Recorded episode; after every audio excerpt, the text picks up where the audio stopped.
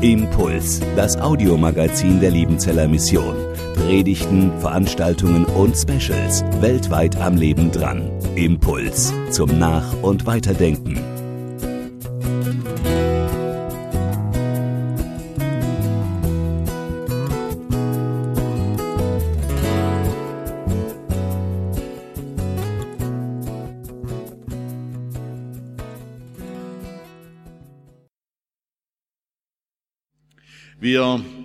Beginnen heute eine neue Themenreihe in unseren Schwarzbrot-Gottesdiensten. Es geht um den Menschen. Mensch, wer bin ich? Wer bin ich inmitten einer sich rasant verändernden Welt? Wer bin ich inmitten eines erbitterten Widerstreits der Ideologien? Wer bin ich inmitten einer, eines unüberschaubaren Marktes der individuellen Möglichkeiten? In den vergangenen 200 Jahren hat der Mensch große Befreiungen erlebt. Befreiungen von Fronarbeit, von Leibeigenschaft, Befreiung von absolutistischen Fürsten, von Königen und Kaisern, aber auch Befreiung von Diktaturen, eine Freiheit von gesellschaftlicher Bevormundung und, und, und. Uns Menschen sind große technische Errungenschaften gelungen, Errungenschaften, die unsere Lebenszeit verlängert haben und uns bis zum Mond gebracht haben. Wir haben mehr Möglichkeiten, als je zuvor. Aber in diesen letzten 200 Jahren sind uns auch fundamentale Gewissheiten abhanden gekommen. Wann beginnt eigentlich das Leben? Wann endet das Leben? Was kommt nach diesem Leben? Was ist der Sinn dieses Lebens? Was sind die Regeln, die in diesem Leben gelten sollen? Wer hält mich eigentlich in diesem Leben? Wir fragen in den nächsten sechs Wochen nach der biblischen Sicht des Menschen, um uns neu zu vergewissern. Wer bin ich eigentlich? Und wir tun das, indem wir den Menschen in seinen grundlegenden Lebensbezügen betrachten. Der Mensch und seine Zeit, der Mensch und seine Beziehungen, der Mensch und sein Körper, der Mensch und seine Arbeit, der Mensch und sein Denken. Und heute Morgen wird es ganz grundlegend um den Menschen als bejahrtes, gefallenes, und wiederhergestelltes Ebenbild Gottes gehen. Eine Art Grundlegung für all das, was in den nächsten Wochen dann thematisch miteinander uns vor Augen stehen wird. Ich habe gestöbert und in einem Deutschlandfunk-Artikel aus dem letzten Jahr heißt es, ganz passend zu unserer Themenreihe, was ist der Mensch? Die Krone der Schöpfung wackelt. Als ich das gelesen habe, da musste ich gleich weiterlesen. Roboter zeigen Gefühle, künstliche Intelligenz erobert den Alltag, Designerbabys haben gute Marktchancen, der herkömmliche Mensch sieht alt aus. Und dann geht es noch ein bisschen weiter, ein sehr spannender Artikel, der sehr, sehr viele Fragen offen lässt, sehr, sehr viele ethische Fragen anklingen lässt. Und ich äh, beanspruche für diese heutige Predigt nicht, dass ich all solche Fragen beantworten kann. Und trotzdem möchten wir uns in den ersten drei Kapiteln oder aus den ersten drei Kapiteln der Bibel heute Morgen ein paar Grundlinien zeigen lassen oder sie ausziehen auf diese Frage hin, was ist denn der Mensch? Und es wurde von Volker Geckler schon eingeleitet, was ist der Mensch im Moment in dieser rasant verändernden Welt? Oder auch persönlich gefragt, wer bin ich denn inmitten dieser Zeit, in dieser Fragestellung oder Infragestellung meines Lebens durch auch Katastrophen oder Pandemien im Angesicht von Krankheit und Kontaktbeschränkungen. Mensch, wer bin ich? Das finden wir ja auch schon im Psalm 8, Vers 5. Es ist auf alle Fälle eine sehr relevante Frage, eine absolut aktuelle Frage, wer denn der Mensch ist zutiefst menschlich. Ich glaube, kein Tier stellt sich die Frage, lediglich der Mensch. Und kein Lebewesen kann sich dieser Fragestellung entziehen. Aber diese Fragestellung, wer ist der Mensch, ist aber auch eine wiederkehrende Fragestellung. Die taucht immer wieder auf an den verschiedensten Schnittstellen auch unseres persönlichen Lebens. Der Religionsphilosoph Romano Guardini in seinem Buch Die Lebensalter beschreibt es sehr treffend in den verschiedensten Phasen des Lebens, die der Mensch so durchmacht. Er spricht von den sogenannten Krisen, den Identitätskrisen. Das geht dann schon los bei Geburt und dann kommt die Pubertät und so weiter und so fort. Er hat verschiedene Lebensalter, die er aufzeigt und macht darin deutlich, ja, immer wieder taucht diese Frage auf, Mensch, wer bin ich oder was ist letztlich der Mensch? Und die Frage taucht ja auch ganz persönlich immer wieder auf in den verschiedensten Schnittstellen unseres Lebens, wenn wir einer seine Arbeit beispielsweise verliert. Man weiß dann auch, wenn Menschen in den Ruhestand eintreten, da wird dann auch noch mal ganz neu die Identitätsfrage gestellt: Was bin ich jetzt eigentlich als Mensch, wenn ich nicht mehr so arbeiten kann oder wenn mir eine Stelle, eine Position genommen wird. Unsere Missionare kennen ein Lied davon, singen, was es heißt, auch den Kontext zu wechseln und sich mit der Frage auseinanderzusetzen, wer bin ich jetzt eigentlich in einem neuen Kontext, wenn mein soziales Standing in Deutschland genommen wurde und ich bin jetzt in einem anderen kulturellen Kontext zu Hause. Wenn Gewohntes genommen wird, Wer bin ich? Also aktuell ist sie die Frage, sie ist relevant, sie taucht immer wieder auf und sie ist extrem herausfordernd. Und ich will kurz ein paar Antwortversuche geben auf diese Frage, wer ist der Mensch? Und da merken wir schon, äh, wir wollen das ja ganz bewusst biblisch tun in dieser Reihe, aber nur die Vielfalt aus den verschiedenen Blickwinkeln auch der Wissenschaften macht die Komplexität der Fragestellung sehr, sehr deutlich. Wenn wir einen Chemiker fragen, was sagt er dazu? Was ist der Mensch? Ja, er ist eine Zusammensetzung aus verschiedenen Elementen so wie du da sitzt oder zuschaust, 66 Prozent Wasser, 20 Prozent Kohlenstoff, 6 Prozent Sauerstoff, 2 Prozent Stickstoff, 4 Prozent Aschenbestandteile, je nach Marktlage etwa 10 Euro wert. Hm, die Sicht des Chemikers. Ein Statistiker, wenn er schaut, er sagt, statistisch gesehen bin ich als Mensch weniger als ein Staubkorn. Ich bin Grunde, im Grunde gar nicht vorhanden. Na, unter diesen vielen Menschen enorm. Die Philosophen, na, da kennen wir Sprüche wie ich denke, darum bin ich. Nach Aristoteles bin ich ein Sinneswesen mit Vernunft. Arnold Gehlen bezeichnet uns Menschen als Mängelwesen. Hermann Hesse hat in einem Gedicht gedichtet, ein einsames Wesen in einem Nebel, das ist der Mensch.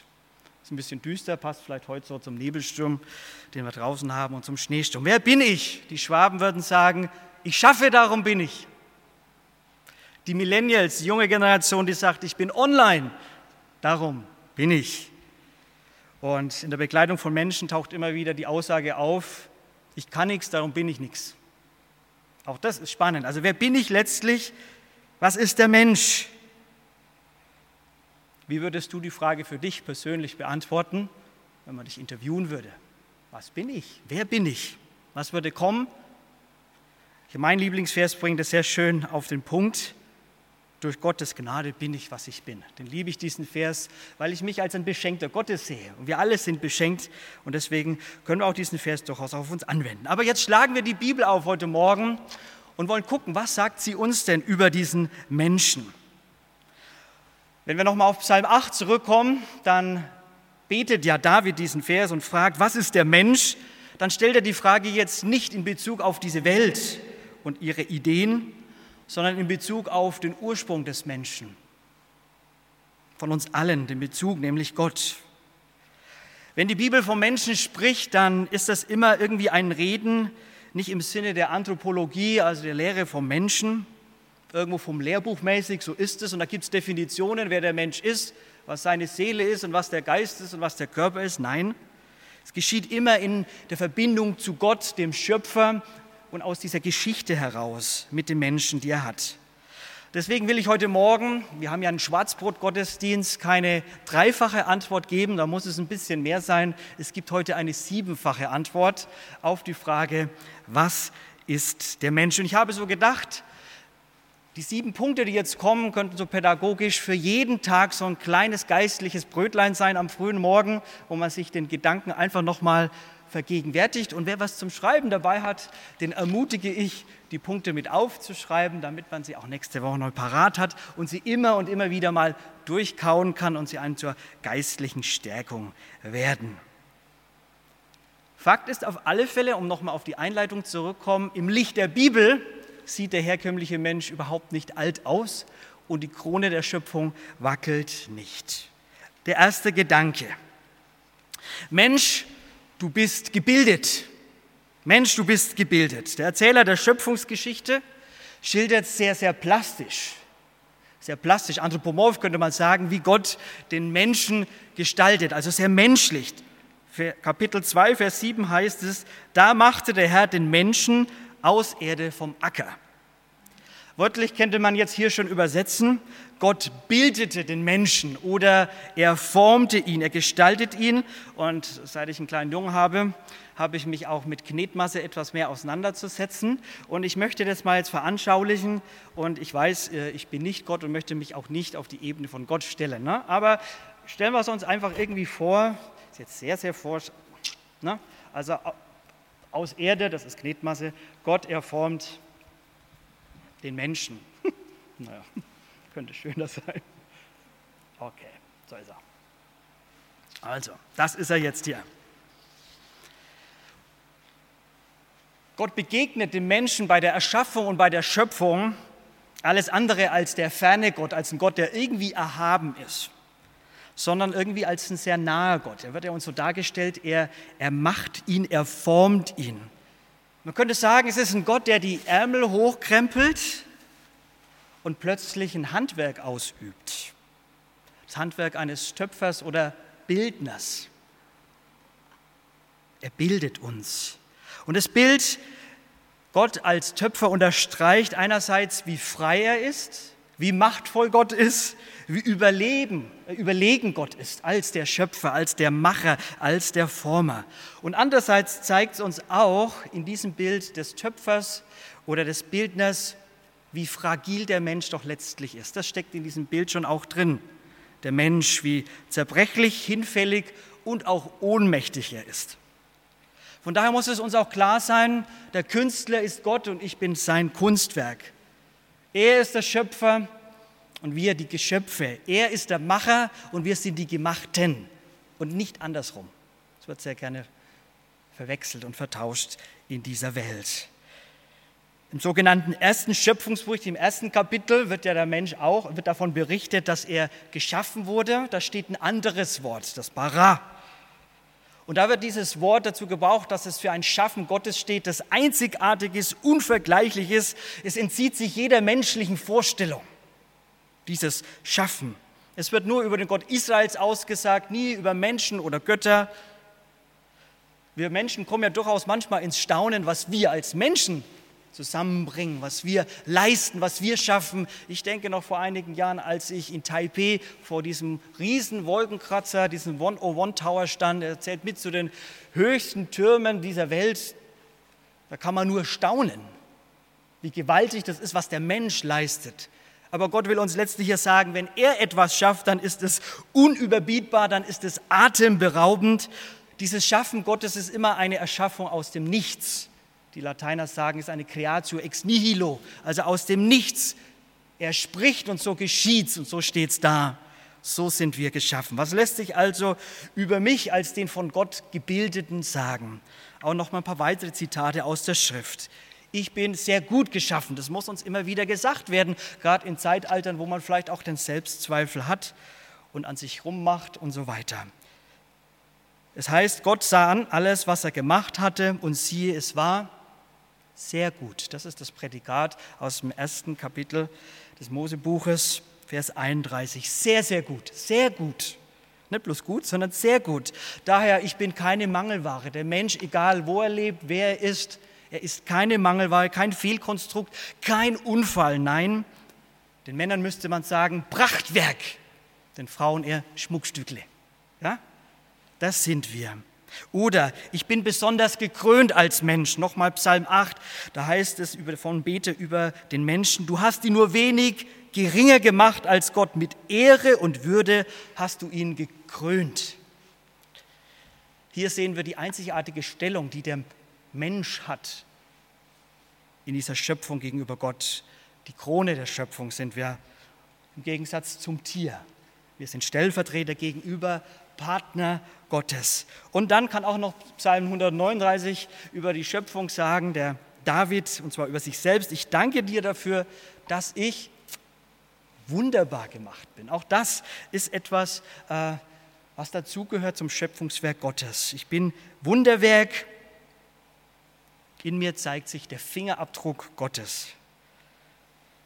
Wenn ihr kurz euren Daumen anschaut, ich bitte euch mal das zu tun, Fingerabdrücke sind immer auch Abbilder. Sind Abbilder der sogenannten Papillarleisten, also den charakteristischen Linien auf der Innenseite der Hand. Und dieser Daumenabdruck wirkt wie ein Stempel. Und dieser Stempel ist besonders exklusiv. Dieser menschliche Fingerabdruck bleibt bis zum Tode unverändert. Er ist durch und durch individuell. Selbst eineige Zwillinge, Zwillinge haben keinen gleichen Fingerabdruck. So wie jeder Mensch einzigartig ist, hat er auch so seinen einzigartigen Stempel auf den Fingerkuppen. Ja, das Wunderwerk Mensch zeigt sich auch, wenn wir einen kurzen Blick auf die derzeit aktuellste ähm, Folie bzw. auf ein Bild schauen von der menschlichen Zelle. Das ist erst jüngst erschienen, ihr könnt das mal sehen. Das ist ein Bild einer Zelle des Menschen. Wahnsinn. Wahnsinn, also wie komplex. Ich bin ja kein Mediziner und kein Physiker und, und so weiter und so fort, aber allein sich das nur anzuschauen, ist enorm und atemberaubend. Für mich ist es daher schwierig, es sich überhaupt vorzustellen, dass so eine Zelle einfach so spontan und ohne Plan von allein aus einer irgendwelchen Ursuppe sich herausgebildet haben soll. Für mich ein Zeichen auch dafür, der Herr, der Schöpfer, der gebildet hat. Also, was ist der Mensch? Ich bin gebildet, made by God, nicht nur made by Mom and Dad. An mir haftet der Fingerabdruck Gottes. Das darf uns froh machen, auch wenn es keine neue Weisheit ist an diesem Morgen, an diesem Schwarzbrot-Gottesdienst. Aber so ist es. Darüber dürfen wir froh und dankbar sein. Das gilt für alle, das gilt für jeden. Deswegen verbietet auch diese Aussage und diese Tatsache, dass ich gebildet bin, verbietet mir die Einbildung, dass ich mich in irgendeiner Weise an, an Menschen vergreifen kann. Dass ich ungeborenes Leben töte zum Beispiel. Oder dass ich physische oder psychische Gewalt in irgendeiner Weise anwende oder ausübe. Oder dass ich älteren Menschen, Kranken oder Ausländern meine fehlenden Hände und helfenden Hände verweigere. Also ich bin gebildet. Ein zweiter Gedanke, Mensch, du bist abgebildet. Abgebildet. Kapitel 1, 27 heißt es, und Gott schuf den Menschen zu seinem Bilde, zum Bilde Gottes schuf er ihn. Ja, Gott hat den Menschen und dann eben auch Mann und Frau zu seinem Bilde geschaffen. Was für eine hohe Aussage über den Menschen. Wir sind also abgebildet und Ebenbilder Gottes ähnlich wie Gott. Auch da wieder in der Theologie spricht man, oder die Lateiner, es ist die Imago Dei, Ebenbild Gottes. Und dieses Bild könnte man von Hebräischen auch übersetzen mit Statue oder Bildsäule. Und man weiß, in den orientalischen Großreichen herrschte ein Großkönig über viele Unterreiche. Und in diesen Unterreichen hat er immer eine Statue aufgestellt. Man goss Standbilder aus Bronze die dann in den entsprechenden Hauptstädten und Zentren aufgestellt wurden, damit die Untertanen wenigstens eine Ahnung hatten, wie groß, wie herrlich, wie powerful der König ist. Das ist eben auch gemeint, wenn wir Ebenbilder Gottes sind, als Menschen. Gott stellt mich in diese Welt als ein Abbild hinein, als ein Abbild der Welt gegenüber, ein Standbild Gottes bin ich in die Schöpfung gesetzt. Ich dokumentiere damit, dass Gott der Herr ist, dass er der Schöpfer ist. Ich praktiziere aber auch als sein Ebenbild die Herrschaft Gottes als sein Stellvertreter und sein Verwalter. Nochmal Psalm 8. Du hast ihn zum Herrn eingesetzt über deine Geschöpfe, die aus deinen Händen hervorgingen. Alles hast du ihm zu Füßen gelegt. Wir dürfen herrschen wir dürfen verwalten, es ist uns anvertraut. Wir haben ja mit dem Herrschen durchaus ein bisschen ne, einen Begriff, der so manches auch auslöst. Wir wollen eigentlich nicht herrschen, wir sollen ja dienen. Und trotzdem ist von der Bibel her das Herrschen auch etwas, was dem Menschen anheimgestellt ist, dass es ihm zu, aufgetragen ist, zu herrschen. Es ist also aber damit nicht gemeint, dass wir unsere Mitmenschen ausbeuten, unterdrücken, manipulieren oder sogar zerstören sollen betrifft auch, wenn man so drüber nachdenkt, das Verhältnis der Ehe. Es gibt viele Kulturen und auch in manchen Köpfen der Männer die, herrscht die Vorstellung vorher, der Mann könnte über die Frau herrschen. Auch das entzieht sich jeglicher biblischen Grundlage. Menschliches Herrschen im Sinne des Erfinders hat sich immer an Gott zu orientieren. Und das bringt Gutes hervor. Ordnung, Leben, Schönheit und sich immer für das stark zu machen, was Leben schafft und fördert und schützt. Der Theologe aus Nordamerika, Timothy Keller, der sagt dazu, die Ebenbildlichkeit Gottes ist die größte Motivation, ein Leben in großherziger Gerechtigkeit zu führen, den Bedürfnissen der Menschen um uns herum zu dienen und ihre Rechte zu wahren. Finde ich sehr spannend, dass wir in der Ebenbildlichkeit Gottes eine Motivation haben, Menschen zu dienen, uns einzusetzen, auch für diese Welt. Und als Liebenzeller Mission setzen wir uns auch ein und helfen Menschen, auch in Notlagen. Aber wir tun es nicht als die, die über ihnen stehen, sondern wir tun es, weil wir wissen, wir haben es hier mit Ebenbildern Gottes zu tun. Das motiviert uns zu helfen, weltweit. Von daher kann am Dienstag dieser Gedanke, ich bin ein Abbild, ich bin abgebildet, in besonderer Weise deinen Tag bestimmen. Was es bedeutet für dich, Ebenbildlichkeit, Ebenbild Gottes zu sein. Kommen wir zum dritten. Mensch Du bist angesprochen. Also wir sind nicht nur gebildet und Abbild von Gott, sondern wir sind auch Angesprochene in der Schöpfung. Kapitel 1, 28. Und Gott segnete die Menschen und Gott sprach zu ihnen. Das überlesen wir sehr gerne. Oder auch im zweiten Kapitel dann. Und Gott, der Herr, gebot den Menschen und sprach. Angesprochener zu sein. Das ist das Entscheidende. Der Mensch wird angeredet und derjenige, der hier mit diesem Adam, mit diesem Erdwesen ins Gespräch kommt, mit diesem Staubkorn, ist Gott selbst, der Schöpfer. Und indem Gott ihn anredet und anspricht, wird Adam eigentlich erst zum Ich. Er sagt, du zu mir. Ich bin angesprochen. Ich werde aus allen Dingen dieser Welt herausgeholt, im Gegensatz da zum Tier. Ich bin nicht ein Staubkorn, ich bin nicht eine Sache, ich bin nicht irgendwie ein Es oder nur Materie, sondern ich stehe vor Gott und habe einen Namen. So wie wir alle heißen, Johannes, Volker, Roland und so weiter, Bettina. So stehen wir vor Gott. Und indem Gott Adam anspricht, unterstreicht er, dass er den Menschen zunächst einmal ihn auch in die ganze Welt hineinstellt und ihn auch freilässt. Du darfst essen von allen Bäumen im Garten, sagt er. Der Mensch ist in Freiheit hineingestellt in diese Schöpfung. Und es unterstreicht auch nochmal, dass wir einen Auftrag haben, die Welt zu bewahren und zu gestalten. Aber Gott setzt dem Menschen auch von Anfang an eine Grenze.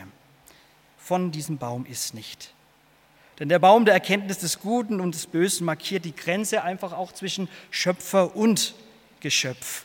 Und der Mensch wird letztlich damit gefragt, willst du Geschöpf sein und willst du Geschöpf bleiben? Das ist die Einladung, den Rahmen, den Gott in der Schöpfung auch stellt. Lasse ich mich vom Schöpfer bestimmen und ordne ich mich ein oder will ich selber sein wie Gott? Der Mensch ist also in die Freiheit gerufen, du und ich, aber auch vor eine Entscheidung gestellt, weil Gott den Menschen als ein Gegenüber haben möchte, als Partner. Der Gott, der uns angesprochen hat, der will aber auch, dass wir ihm Antwort geben. Und zwar in Gemeinschaft unter seiner Herrschaft. Das ist das Herzstück der Ebenbildlichkeit Gottes. Ich bin immer Coram Deo, also Wesen vor Gott. Ich stehe vor ihm. Und es gilt auch für das Leben jenseits von Eden. Ich mag diese Aufforderung, die Gott mal dann dem Abraham gibt, ein paar Kapitel später, im 17. Ich bin der allmächtige Gott, wandle vor mir und sei fromm. Also lebe unter dem, dem Blick Gottes, der dir freundlich anschaut, der dich freundlich anschaut und dir wohlgesonnen ist. Und wir auch in dieser neuen Woche, in die wir hineingehen, in unseren unterschiedlichen Bezügen, wer wir sind, Vater, Mutter, Ehemann, Ehefrau, Dozent, Dozentin, Leiter, Leiterin, Mitarbeiter, Mitarbeiterin, Studierende, Studierender egal in welchen Bezügen wir stehen. Wir sind und bleiben Angesprochene. Und ich will und wir dürfen durch unser Leben Gott Antwort geben. indem wir ihm vertrauen, auf ihn hören und ihm die Ehre dabei geben. Das ist der Mensch. Wer ist der Mensch? Ein viertes, Mensch, du bist ermächtigt, ermächtigt. Da machte Gott, er hat den Menschen aus Erde vom Acker und jetzt kommt, er blies ihm den Odem des Lebens in seine Nase. Wir können sagen, Gott ermächtigt uns erstens dadurch, dass er einem jedem von uns von seiner eigenen göttlichen Lebenskraft im Ruach, den hauchte uns ein. Das bedeutet, dass er uns über alles andere von ihm geschaffene Leben hinaushebt. Bei Tieren ist das nicht der Fall. Wir sind also von der Tierwelt abgegrenzt und auch ganz deutlich gesagt nicht aus ihr hervorgegangen. Niemand trägt so sehr wie wir Gottes Lebenskraft in sich wie der Mensch. Das heißt aber auch, dass nichts am Menschen oder im Menschen göttlich ist. Das ist auch manchmal die Vorstellung, ja, wenn Gott da jetzt den Lebensatem hineingehaucht hat, ist da dann was göttlich am Menschen oder im Menschen? Nein, wir sind nicht göttlich und wir tragen auch keinen göttlichen Funken in uns. Vielmehr verdanken wir unserer Lebenskraft Gottes Lebensodem. So wie wir da sitzen, so wie wir atmen, hat mich auch in der Vorbereitung nochmal ganz neu dankbar gemacht, so triviale Dinge atmen zu können, ist Ausdruck dieses Lebensodem Gottes. Leben kommt von ihm. Mein erster Lebensschnaufer und auch mein letzter Lebensschnaufer, man immer auch sein mag. Unser Leben verdanken wir ihm. Und darüber hinaus verfügt der Mensch auch ein lebendiges Inneres, ein Herz. Ich versuche mal hier mit Rot irgendwie hier das wird hier jetzt nicht explizit in diesem Schöpfungsbericht deutlich gemacht, dass der Mensch ein Lev hat, ein Herz, aber das gesamte Zeugnis der Bibel macht deutlich, dass der Mensch ein inneres, lebendiges Herz hat. Damit ist nicht das organische Herz gemeint, das wir haben und das Blut durch unsere Venen und Arterien jagt, sondern es ist die Befähigung von einer ganzen Reihe von verschiedenen menschlichen Lebensäußerungen. Weil wir ein Herz haben, können wir fühlen, wir können wünschen, wir können begehren. Das Wichtigste am Herzen des Menschen ist aber für die Bibel, dass wir erstaunlicherweise denken können. Das ist ein Ausdruck des Herzens, dass wir fähig sind zur Einsicht, zur Vernunft und zur Weisheit. Und wir sehen dies auch daran, dass Adam damit beauftragt wird, den Tieren Namen zu geben. Also er ist ein Vernunftswesen, denkend. Und ich bin gespannt, es gibt ja auch noch eine Predigt über der Mensch und das Denken. Das Herz ist aber auch der Sitz unseres Willens, des Entscheidens. Wir sind befähigt zu planen und Entscheidungen zu treffen, eben auch gehorsam zu sein oder nicht gehorsam zu sein. Auch das wiederum zeigt uns Adam und Eva. Mensch, wer bist du? Ermächtigt und befähigt und in allem, das ist der nächste Punkt. Fünftens, du bist bedürftig. Wir sind Bedürftige. All diese befähigenden Eigenschaften können wir uns weder selber geben, noch können wir sie uns in irgendeiner Weise sichern. Jeder Mensch ist der Bibel nach auch eine Näfisch. Dieses hebräische Wort kann man mit einer durstigen Kehle übersetzen. Luther übersetzt, so war der Mensch ein lebendiges Wesen. Meistens wird es aber mit Seele wiedergegeben. Und die Seele ist der Ort, wo unser Sehnen, unser Verlangen zum Ausdruck kommt. Nach Beziehung, nach Unversehrtheit, nach diesem Shalom, nach Sinn. In uns steckt letztlich auch eine Sehnsucht nach Gott. Predigerbuch heißt es mal, die Ewigkeit ist in unser Herz gelegt. Ich möchte mal hier so in mein Männchen hier äh, irgendwie so ein Loch reinmachen als, als ein Bild dafür, es herrscht in uns eine, eine Sehnsucht auch nach Transzendentem, nach etwas Göttlichem, nach der Ewigkeit. Wir sind dafür geschaffen, für etwas, was außerhalb von uns selbst liegt, was wir auch nicht in dieser Welt letztlich finden.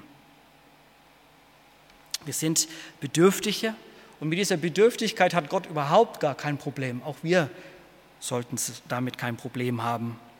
Die Frage ist nur, wer oder was füllt diese Sehnsucht und wer stillt sie? Die Bibel weiß, dass dieses Verlangen letztlich nur Gott stillen kann. Psalm 42 betet der Psalmist, wie der Hirsch lechzt nach frischem Wasser. So schreit meine Seele, meine Nefesh, meine durstige Kehle zu dir. Meine Seele dürstet nach Gott, nach dem lebendigen Gott. Gott ist es, der uns belebt und der uns sättigt, der mir eine gesättigte Seele schenkt. Und man spürt das Menschen an, ob sie eine gesättigte Seele haben oder nicht. Beschenkt damit zu sein, mit einer gesättigten Seele, darauf kommt es an. Wir sind eingeladen, mit unseren Sehnsüchten zu Gott zu kommen. Jesaja heißt es wohl an, alle, die ihr durstig seid, kommt her zum Wasser. Gott lädt den Menschen immer wieder auch ein, mit seiner Sehnsucht bei ihm, zu ihm zu kommen. Und wir wissen aber auch, dass fehlgeleitete Sehnsüchte früher oder später immer auch in der Sucht und in der Abhängigkeit auch landen. Ungestillte Sehnsüchte können krank machen oder wie wir jetzt auch gleich sehen werden, irregeleitete Sehnsüchte führen zum Fall bzw. zur Trennung, zur Trennung von Gott. Denn die Bedürftigkeit des Menschen wird vom Teufel aber auch gar schamlos ausgenutzt. Und das zeigt sich im sechsten Gedanken, Mensch, wer bist du? Mensch, du bist gefallen. Aber die Schlange, Kapitel 3, war listiger als alle Tiere auf dem Feld, die Gott der Herr gemacht hatte, und sprach zu der Frau, und dann kommt eine ganze Reihe von Aussagen. Ich lese ab Vers 6 weiter. Und die Frau sah, dass von dem Baum gut zu essen wäre und dass er eine Lust für die Augen wäre und verlockend, weil er klug machte. Und sie nahm von der Frucht und aß und gab ihrem Mann, der bei ihr war, auch davon und er aß. Wenn wir etwas mehr Zeit hätten, könnte man natürlich noch sehr, sehr viel dazu sagen und auch der, der Taktik des Teufels auf die Spur gehen, der List des Satans, wie sehr die Worte Gottes hier verdreht werden, in Frage gestellt werden, verneint und geleugnet oder sogar mit den eigenen Worten des Teufels ergänzt werden. Luther hat mal in dem Zusammenhang gesagt, dass die Schlange hier über Gottes Gebot die Nase rümpft. Das ist auch im Anklang an das hebräische Wort, das man hier übersetzen kann.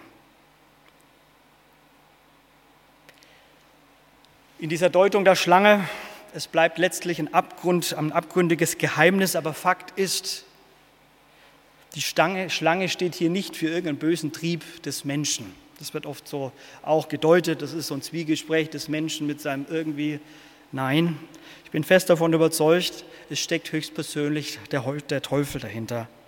Und deswegen sollte man ihn auch hier nicht wegphilosophieren. Ein weiterer Fakt, dem Satan gelingt es, mit seiner Verführungskunst Misstrauen des Herz von Eva zu streuen und sie zur Rebellion gegen Gott anzustacheln. Er hat Erfolg damit. Die Saat geht auf, die Frau isst von der verbotenen Frucht und sie gibt auch ihrem Mann, der ebenfalls davon isst, und trottelig mitmacht. Mitmachen kann auch Sünde sein. Beide wollen letztlich Adam und Eva wie Gott sein. Adam und Eva, sie kündigen das Gemeinschaftsverhältnis mit ihrem Schöpfer. Sie wollen nicht mehr unter ihm und auch nicht mehr mit ihm Gemeinschaft haben. Sie wollen autonom sein, selbstständig sein. Beide haben sich dafür entschieden. Beide tragen die Verantwortung dafür. Deshalb müssen sie Gott Rede und Antwort stehen. Zunächst sogar der Mann und dann erst Eva und dann die Schlange. Und wir merken auch, dass die Schuldfrage da sehr gerne abgeschoben wird. Ne? Mann schiebt es auf die Frau, Frau schiebt auf die Schlange. Klingt doch irgendwie sehr menschlich. Ein weiterer Fakt, durch den Ungehorsam des Menschen gegenüber Gott wird aber auch das Beziehungsverhältnis zwischen beiden zutiefst erschüttert und beschädigt. In der Anthropologie der Orthodoxie wird vom Status Corruptionis gesprochen, also der Stand jetzt der Verderbnis nach dem Sündenfall. Man könnte sagen, Mensch, der Mensch, er ist, er ist gefallen, verkrümmt, verbogen, verkrümmt in sich. Und das bezieht sich auf die ganze Menschheit. Alles, was Mensch heißt, sitzt dabei in einem Boot. Da kann sich keiner davon ausnehmen. Sünde ist immer total, ganzheitlich und universal, allumfassend. Wir sind als Menschen da alle gleich, alle gleich gemacht, ob wir jetzt alt oder jung sind, mehr gebildet oder weniger gebildet, ob wir politisch rechts oder links stehen, das spielt keine Rolle. Wir haben den Mittelpunkt verloren Wir haben uns von Gott abgekehrt. Mensch, wer bist du? Wir sind Rebellen. Rebellen und Sünder. Du bist gefallen. Und die Konsequenzen, sie sind fatal. Fatal für die Frau und den Mann. Das Verhältnis des Menschen zu sich selbst und zum Nächsten wird gestört. Auf einmal wird das Nacktsein komisch. Man schämt sich. Der Mensch wird mit sich selbst uneins. Es braucht die Aktion Feigenblatt. Er braucht Distanz. Das bis dahin Selbstverständliche wird auf einmal zum Problem. Der Nächste wird zum Fremden. Aber noch viel schlimmer, das Verhältnis des Menschen zu Gott leidet Schaden. Zur Scham kommt die Furcht. Der Mensch fürchtet sich vor Gott. Es beginnt ein Versteckspiel im Garten Eden. Der Blick Gottes wird auf einmal zur Bedrohung. Uh, der gute Gott, der Vater, den wir vorhin besungen haben, nein, nein, der Mensch hat Angst vor ihm, er ist entfremdet und Gott ergeht auf Distanz, aber er lässt den Menschen, wie wir gleich sehen werden, nicht los. Die Konsequenz ist aber klar, Vers 23 im dritten Kapitel, da wies ihn Gott, der Herr, aus dem Garten Eden, dass er die Erde bebaute, von der er genommen war, und er trieb den Menschen hinaus. Puh. Auch die Tragödie nimmt jenseits von Eden seinen Lauf. Mord und Totschlag, Schmerz und Leid, belastete und gestörte Beziehungen, wo man hinschaut, kennzeichnen das Leben einer gefallenen Schöpfung. Und bis heute, bis heute leiden wir daran. Leiden wir daran an den Folgen und aus dem Fluch von Genesis 3. Ja, die Ebenbildlichkeit Gottes ist nicht ausgelöscht, nicht ausgelöscht, aber sie ist gestört. Und sie schreit, sie schreit nach einer Wiederherstellung nach einer Wiederherstellung. Wie gut, dass jetzt die Predigt noch nicht aufhört, sondern dass es zum Höhepunkt kommt. Von daher müssen wir jetzt mal eigentlich kurz aufstehen, mal ganz kurz dem Herrn frische Luft geben, damit wir das Eigentliche erfassen. Mensch, das ist mein letzter Punkt, der ist dann für nächsten Sonntag gedacht. Mensch, du bist erlöst. Bereits nach dem Fall wird deutlich, und es begeistert mich, dass Gott den Menschen nicht fallen lässt. Auch wenn der Mensch verhört wird, bestraft wird, nimmt Gott sich um ihn an. Bereits das dritte Kapitel zeigt etwas vom Wesen Gottes und seiner ungebrochenen Liebe zu seinen Geschöpfen. Er ruft sogar in diesem dritten Kapitel, Adam, wo bist du? Gott offenbart sich immer als der große Menschensucher. Die Bibel ist voll vom menschensuchenden Gott und nicht andersrum des gottessuchenden Menschen. Ist immer andersrum. Eigentlich ist es Gott, der den Menschen sucht. Gott zeigt sich aber auch als der Versorger für Adam und Eva. Und zwar in der Bekleidung Adams und Evas mit Tierfällen. Zeigt sich von Anfang an Gottes Fürsorge für den gefallenen Menschen. Erstmalig mussten Lebewesen sterben, stellvertretend, damit die Blöße des Menschen besser als mit Feigenblättern bedeckt werden konnte. Auch da sehen wir schon etwas von der Fürsorge Gottes. Aber sie zeigt sich auch darin, dass Gott dem gefallenen Menschen den Zugriff zum Baum des Lebens verwehrt, weil der Mensch nicht ewig bzw. unbegrenzt im Zustand des Gefallenen bleiben soll und leben soll. Was haben wir nur für einen Gott? Was haben wir nur für einen Gott? Der Mensch wird von Gott aufgesucht und beschenkt und ist deshalb ein Erlöster. Es ist faszinierend zu sehen, dass auch in dem dritten Kapitel eine Good News zum ersten Mal auch schon das Evangelium auftaucht, das Brotevangelium, eine Weissagung über den Messias. Dort heißt es von Gott, Feindschaft setze ich zwischen dich und die Frau, zwischen deinen Nachwuchs und ihres Nachwuchs. Er trifft dich am Kopf und du wirst ihn in der Ferse stechen. Ja, dieser Hinweis auf diesen Nachwuchs, auf den kommenden Erlöser, der ist gegeben bereits dort. Das ist der Hinweis auf Jesus Christus. Es wird so von Anfang an eine Wiederherstellung des Menschen in Aussicht gestellt. Und der, Gang, der ganze Gang durch die Geschichte Israels zeigt auf, ja, wie dieses Anliegen, dieses Versprechen mal mehr, mal weniger zum Vorschein kommt, sichtbar vorangetrieben wird, wie darin auch Menschen und Völker und ganze Nationen eingebunden werden. Wie Gott das immer wieder auch aktualisiert, sein Versprechen. Aber schließlich und letztlich in Raum und Zeit Wirklichkeit geworden ist. Und zwar durch das Leben, durch das Sterben und durch das Auferstehen von Jesus als den wahren Menschen, als den neuen Adam, der uns die Möglichkeit eröffnet, wieder zum Menschsein im positiven Sinne in die Beziehung zu Gott einzutreten und zu gelangen. Und zwar als Erlöste, als Befreite, als Erkaufte, in Gemeinschaft, im Frieden, in wiederhergestellten Beziehungen und mit einer neuen Identität. Und was dann passiert, ist eigentlich genau das. Er macht eine neue Identität aus uns und in uns. Darum heißt es dann auch im Neuen Testament, ist jemand in Christus, 2. Korinther 5, so ist er eine neue Kreatur. Soll sich mit den Farben etwas zeigen. Eine neue Identität, eine neue Kreatur. Das ist gewaltig, dass wir Erlöste sind als Menschen, dass uns das zugesprochen werden kann. Es ist Jesus, über den es in der Offenbarung heißt, er liebt uns und hat uns von unseren Sünden mit seinem Blut erlöst. Mensch, wer bin ich? Hans-Joachim Eckstein hat mal ein kleines Büchlein geschrieben, in dem es heißt, du liebst mich, darum bin ich. Also, Mensch, du bist gebildet, du bist abgebildet, du bist angesprochen, ermächtigt, bedürftig, gefallen, aber du bist erlöst. Amen.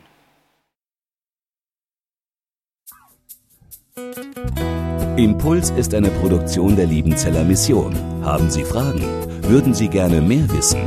Ausführliche Informationen und Kontaktadressen finden Sie im Internet unter www.liebenzell.org. Die Liebenzeller Mission produziert ebenfalls das Fernsehmagazin Weltweit am Leben dran.